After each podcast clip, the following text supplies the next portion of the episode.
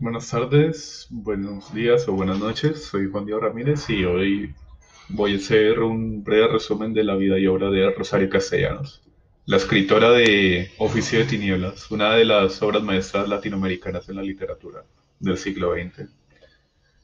Eh, Rosario Castellanos nació en, la, en Comitán, en la región maya del sur de México, denominada como Altos de Chiapas.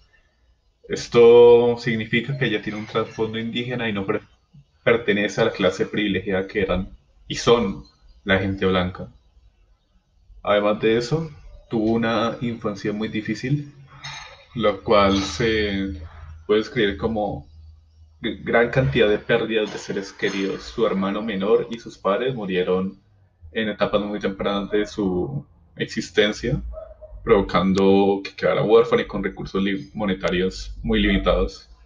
Al sentir una necesidad urgente de, de expresar sus sentimientos ahogados debido a no tener a nadie cercano con quien hablar, se convertirá pronto en una escritora, la cual será considerada como la más importante de México del siglo XX. Con respecto a sus necesidades de autoexpresión, se se expresan bastante bien en el cuento Primera Revelación, donde describe su experiencia como niña discriminada frente a su hermano. Además de eso, en la novela de Rito da connotaciones autobiográficas, los cuales se enfocan en los conflictos de una mujer dedicada a los estudios para escapar de los prejuicios conservadores y machistas de la provincia en la que vivía. Esta obra solo se publicó de manera póstuma. Muy bien. Continuando con eso, continuando con su vida. Ella estudió filosofía y se graduó en el año 1950. Luego de eso procedió a ejercer como profesora en diversas universidades.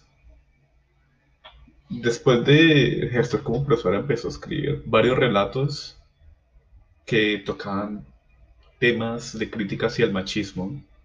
Gracias a esto y expresar sobre principios feministas en varias de sus obras, dígase El Eterno Femenino, una obra de teatro que era en 1935.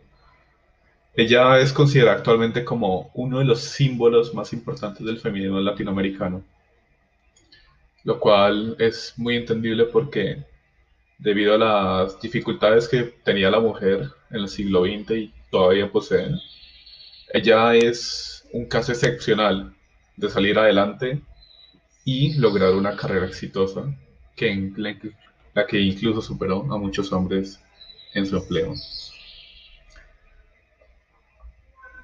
Además de esto, en sus cortos relatos, dígase lección de cocina, cocinar, callarse y obedecer al marido.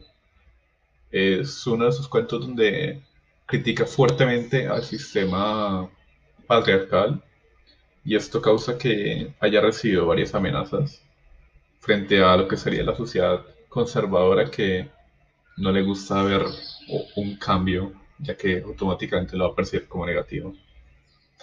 Lamentablemente, la señora Castellanos falleció el 7 de agosto de 1974 a la temprana edad de 49 años debido a un accidente de choque eléctrico. Y Ahí terminó su historia, pero su legado vivirá para siempre en la forma de sus obras. Su obra, de las más importantes, encuentra Oficio de Tinieblas, donde habla sobre lo que sería las dificultades de las culturas indígenas a las cuales ella pertenecía. Ella habla sobre las opresiones que sufrían ellos por no pertenecer al grupo blanco y se podría considerar que es como una líder de justicia social. Eso es todo lo que puedo resumir sobre la vida y obra de Rosario Castellanos de una forma muy breve. Tiene una vida muy, tuvo una vida muy inspiradora para muchas mujeres. Y incluso para mí me parece que es admirable lo que logró con las dificultades que poseía.